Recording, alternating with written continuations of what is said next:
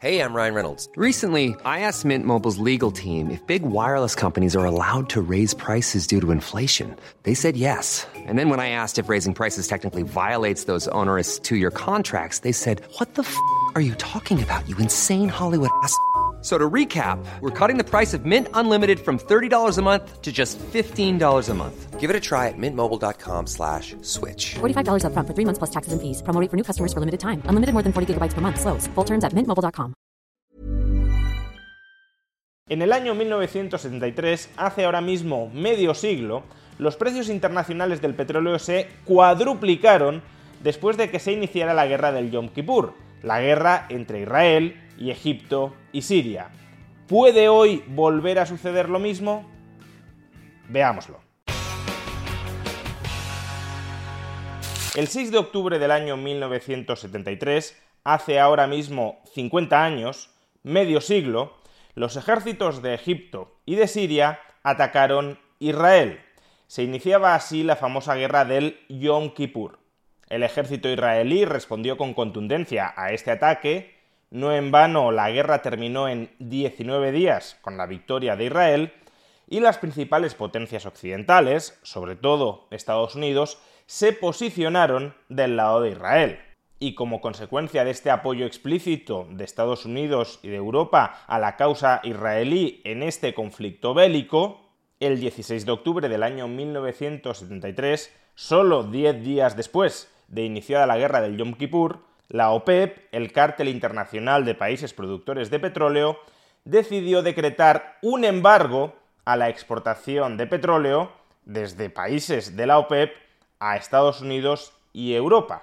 Y ese embargo, esa prohibición a la exportación de petróleo hacia Estados Unidos y hacia Europa, en ese momento eran prácticamente los únicos consumidores globales de petróleo, no estaba China en la ecuación, ese embargo provocó que en pocas semanas el precio del petróleo se cuadruplicara. El precio del barril de petróleo de la OPEP, que en el año 73 ni siquiera alcanzaba los 3 dólares por barril, llegó a superar pocas semanas después los 11 dólares por barril todo lo cual supuso un auténtico mazazo para las economías occidentales que habían fundamentado su crecimiento económico durante las décadas anteriores en la disponibilidad de una fuente de energía muy abundante y muy barata, el petróleo. Pero esa fuente de energía muy abundante y muy barata estaba llegando a su fin, motivo por el cual las economías tuvieron que emprender una primera transición energética. Tuvieron que volverse mucho menos dependientes del petróleo en un nuevo entorno donde los precios del petróleo jamás regresarían a sus niveles previos. Tiende a pensarse, eso sí, que el extraordinario crecimiento de los precios del petróleo durante los 70 es atribuible únicamente al embargo de petróleo por los países de la OPEP y desde luego la causa fundamental de su elevación durante los últimos meses de 1973 y durante 1974, sin duda, fue este embargo de petróleo por parte de los países de la OPEP. Pero no hay que perder de vista que el encarecimiento del petróleo ya venía de antes. Solo en el año 1972 el precio del petróleo ya se había encarecido un 50% con respecto a sus niveles en el año 70 y ese progresivo incremento del precio del petróleo seguía sucediéndose durante el año 73, antes incluso de que se decretara el embargo de petróleo. Recordemos que los años 60 y los años 70 fueron años de políticas fuertemente inflacionistas. Estados Unidos estaba financiando su expansión del estado de bienestar, la gran sociedad de Lyndon Johnson, a través del endeudamiento público. Estados Unidos estaba financiando su costosísima guerra en Vietnam a través del endeudamiento público. Emisión masiva de deuda pública convenientemente facilitada por la Reserva Federal estadounidense.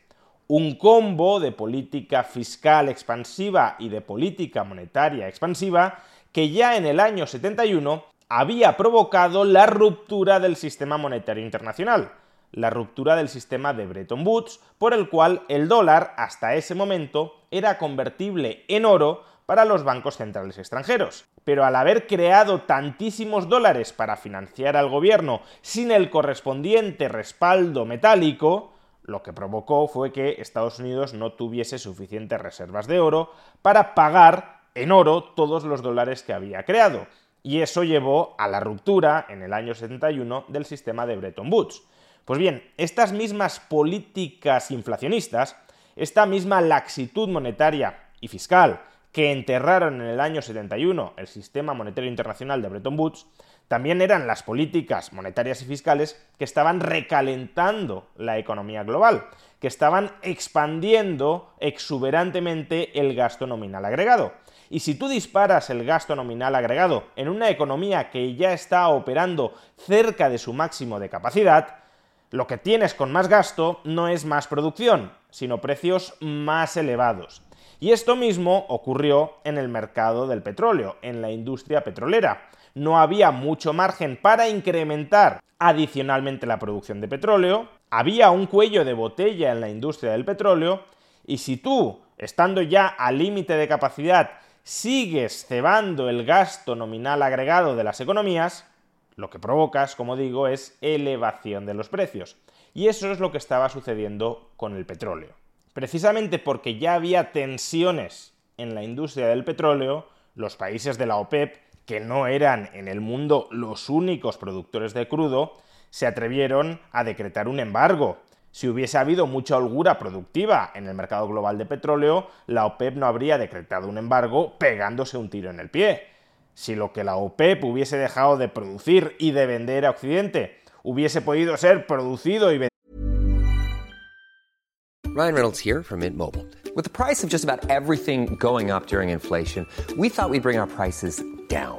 So to help us, we brought in a reverse auctioneer, which is apparently a thing.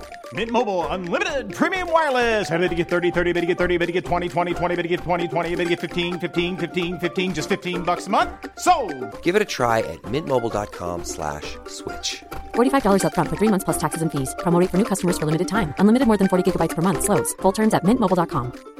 Many of us have those stubborn pounds that seem impossible to lose, no matter how good we eat or how hard we work out. My solution is PlushCare. PlushCare is a leading telehealth provider with doctors who are there for you day and night to partner with you in your weight loss journey. They can prescribe FDA-approved weight loss medications like Wagovi and Zepbound for those who qualify. Plus, they accept most insurance plans. To get started, visit plushcare.com slash weight loss. That's plushcare.com slash weight loss. Wow. Nice. Yeah. What you're hearing are the sounds of people everywhere putting on Bombas socks, underwear, and t-shirts made from absurdly soft materials that feel like plush clouds. Yeah, that plush. And the best part? For every item you purchase, Bombas donates another to someone facing homelessness. Bombas. Big comfort for everyone. Go to bombas.com slash ACAST and use code ACAST for 20% off your first purchase. That's bombas.com slash ACAST. Code ACAST. a Occidente por otros países productores de petróleo al margen de la OPEP, evidentemente con el embargo solo habría conseguido reducir sus ingresos petroleros.